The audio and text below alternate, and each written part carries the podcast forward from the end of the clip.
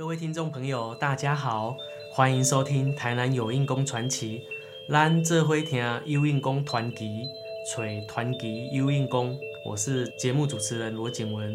前三个礼拜，我们节目很荣幸能邀请到被文史学界称为“神鬼行者”、“神鬼记录者”、“神鬼代言人”，也是盐香文史工作室负责人的许宪平老师，来为我们介绍佐证、归仁、西港。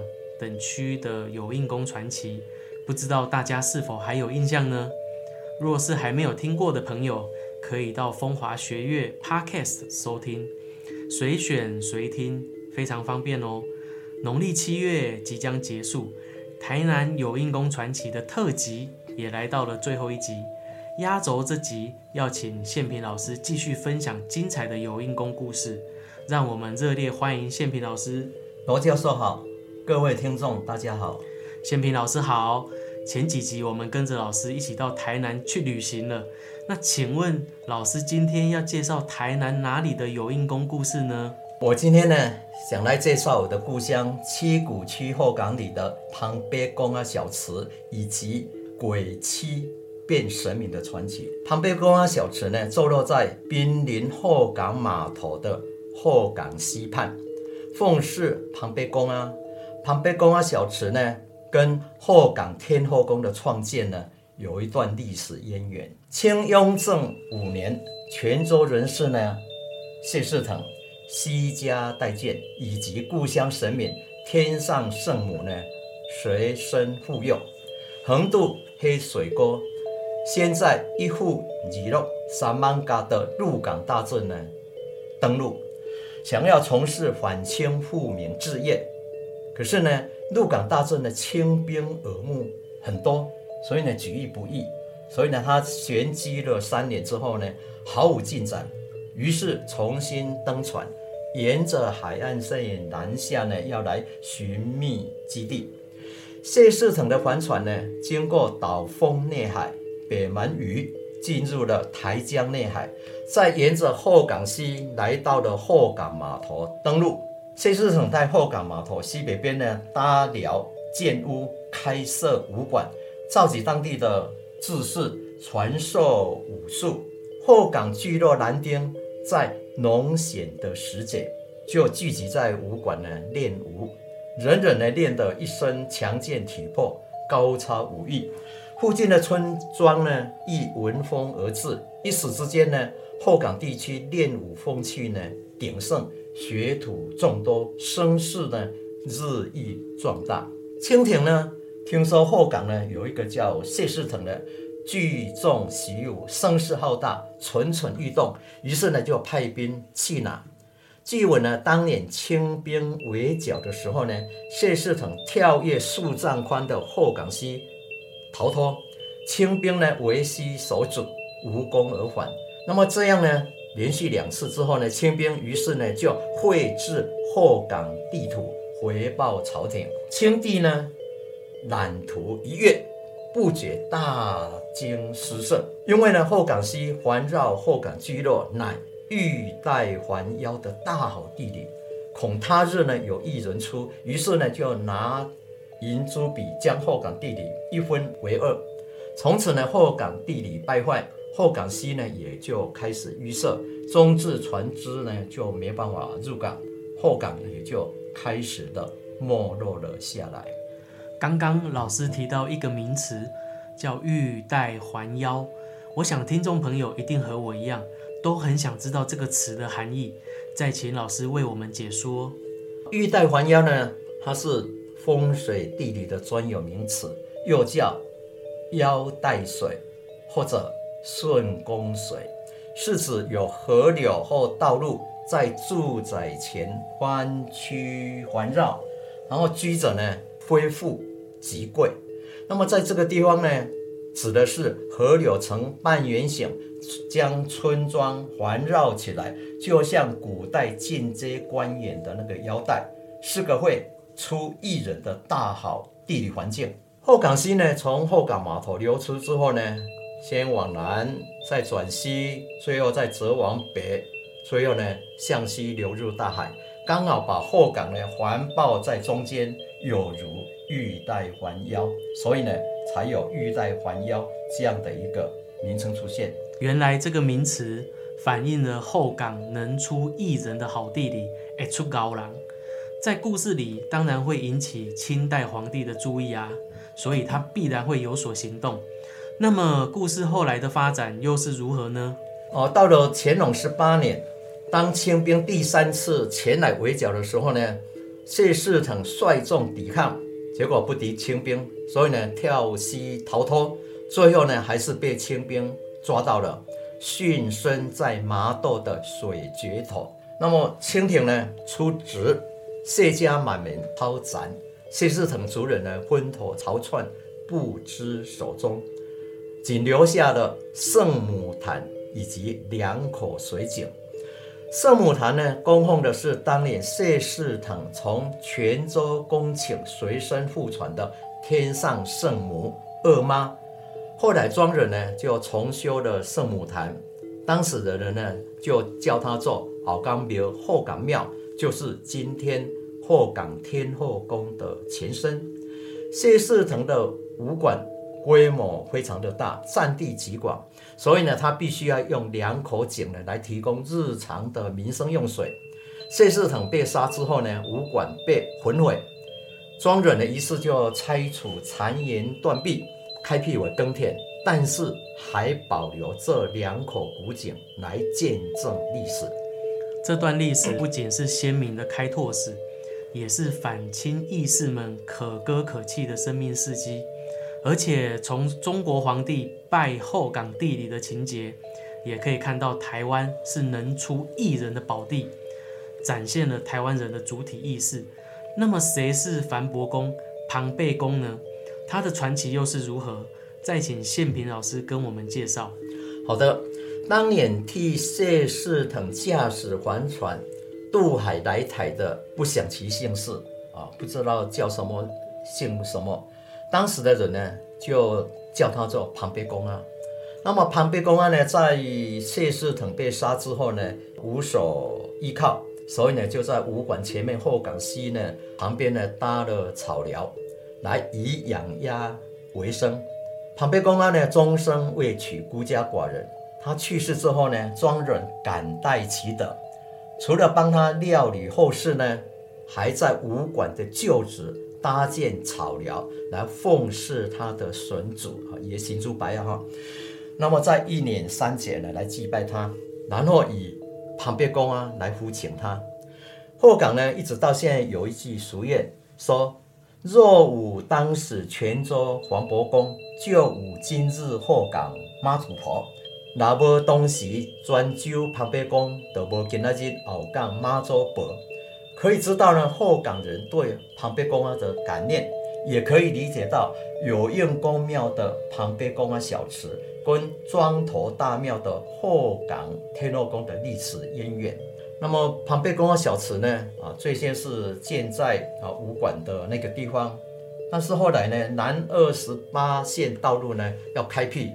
啊，他刚好在路上，所以呢就迁建到今天后港西畔的这个池子上。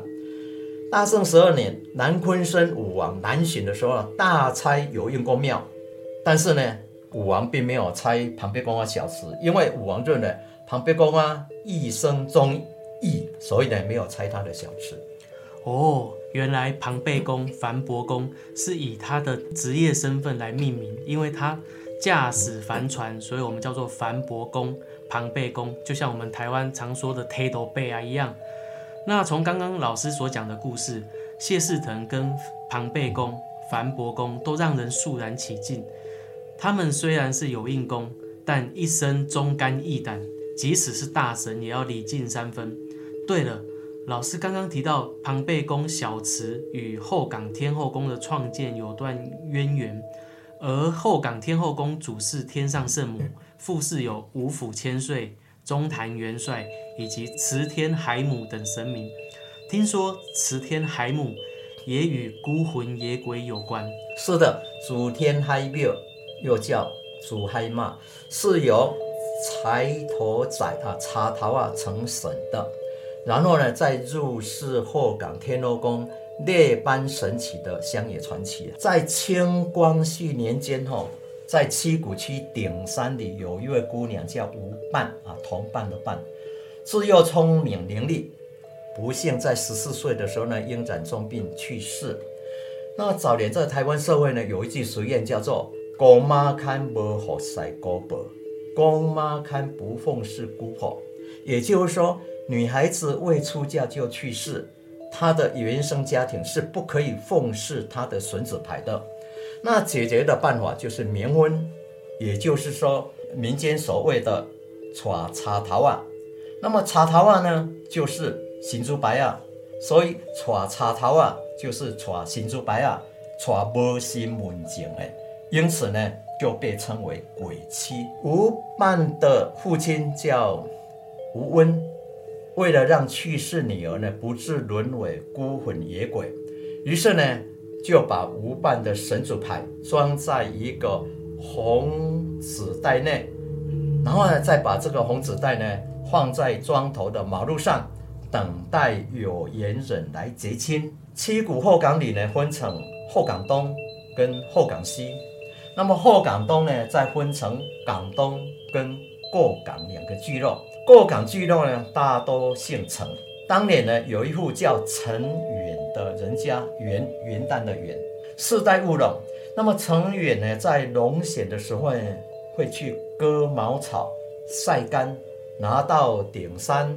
乾坤参或者马沙沟呢，这些海靠的砖头卖给渔翁主人来盖越冬池，以贴补家用。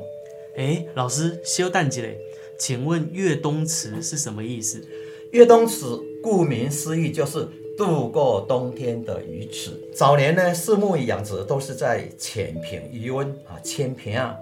所以呢，在冬季来临之前呢，大尾呃树木鱼呢就捕捞起来贩卖；小尾树木鱼呢，其实它没有经济价值，又怕被冻死，所以就会在余温提案下呢，挖比较深的越冬池，然后把它们赶到里面去保暖。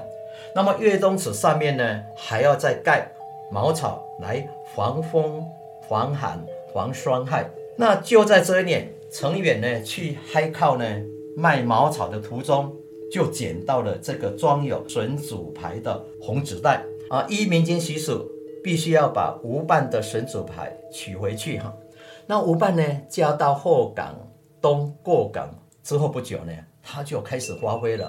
他在陈家呢开坛就是治病，他领有一支令牌，上面写着无神。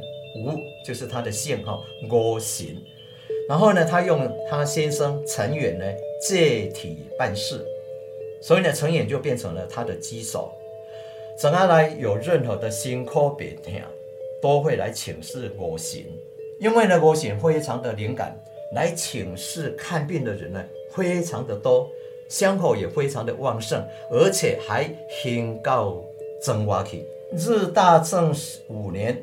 将军区三级里就是考了，有一位农夫，有一天呢被鸟触到喉骨打掉，看遍中西医呢都无效。那么听说呢我行相当灵验，于是呢就前来请示。那么在吃了我行开的药方后不久就痊愈了。农夫呢非常感念。啊，五行的灵验，于是呢就包香夫呢回家奉事，而且以五府敬神、五府正神呢来合洽。那因为五府敬神呢非常的显赫，就成了考了的信仰中心。民国八十五年呢还建庙来奉事，他就是今天考了的正庙吉安宫。昭和十二年，程远去世，他先生去世之后呢。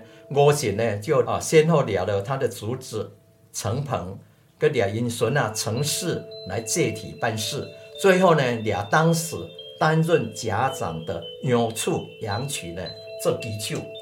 有一天呢，吴行尴尬说他要入室后港天后宫受万人朝拜。庄中的大佬听了呢，当然不答应。为什么呢？因为庄中大佬认为。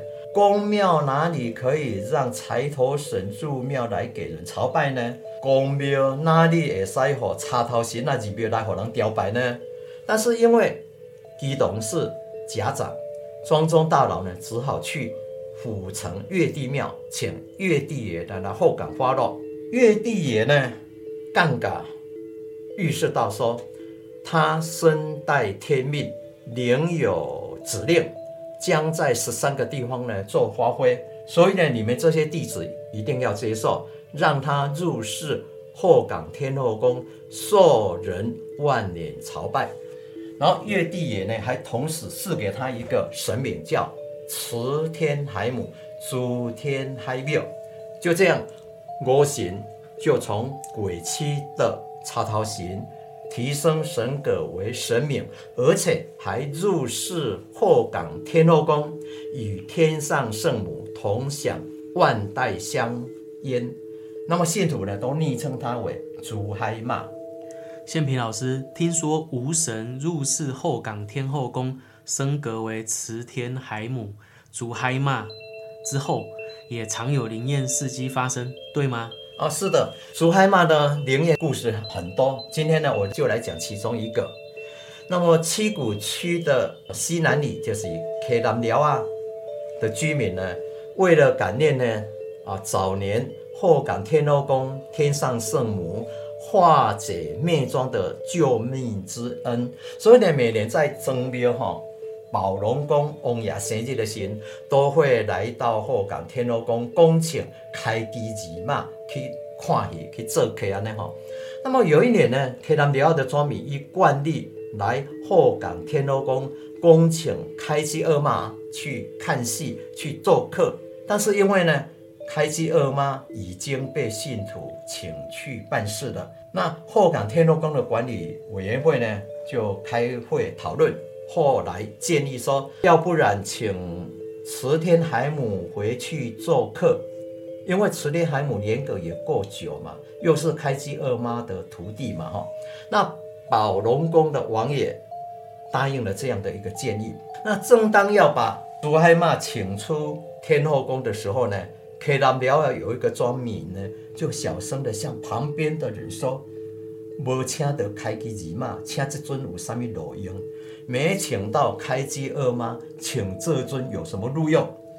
不料这么小声的一句话才说出口，主海妈当场马上起挡，边拍案的边落泪的说：“无路用，那我也不愿意同跟你们同去，是你们要来请我，并不是我本意要去的。”哇！众人听了很慌，很惊慌，不知道该怎么办才好。就在这个时候，开基李妈的脸啊，他在外面的脸，听到殿内发生了这件事情，马上火速的赶回宫来安抚祖海妈。那么最后在开基李妈的调停，以及客南寮全体庄民跪下求情，祖海妈才愿意再与他们去客南寮啊做客。这件事情过后呢，克南里亚庄民啊见识到朱海妈是这样的一个显赫，于是呢便祈求朱海庙能够给他们分领啊。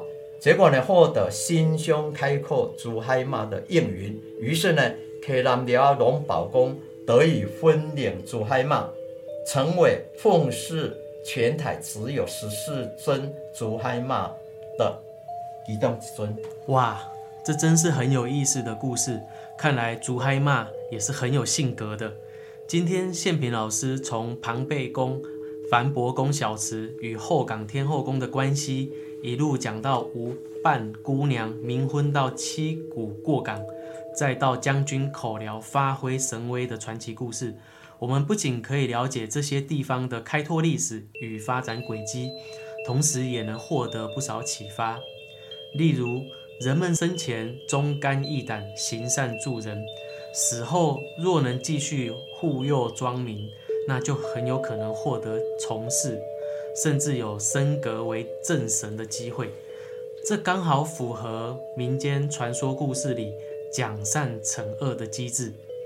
非常感谢宪平老师连续四周带来精彩的故事，在农历七月听这些故事非常应景。但这些有因公故事不仅不阴森，反而充满了人间的善意和温情，值得我们细细品味。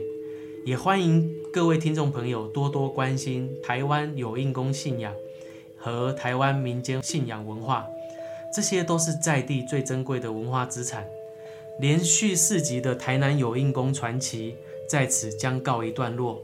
再次感谢台南市政府文化局许宪平老师以及听众朋友们一路陪伴。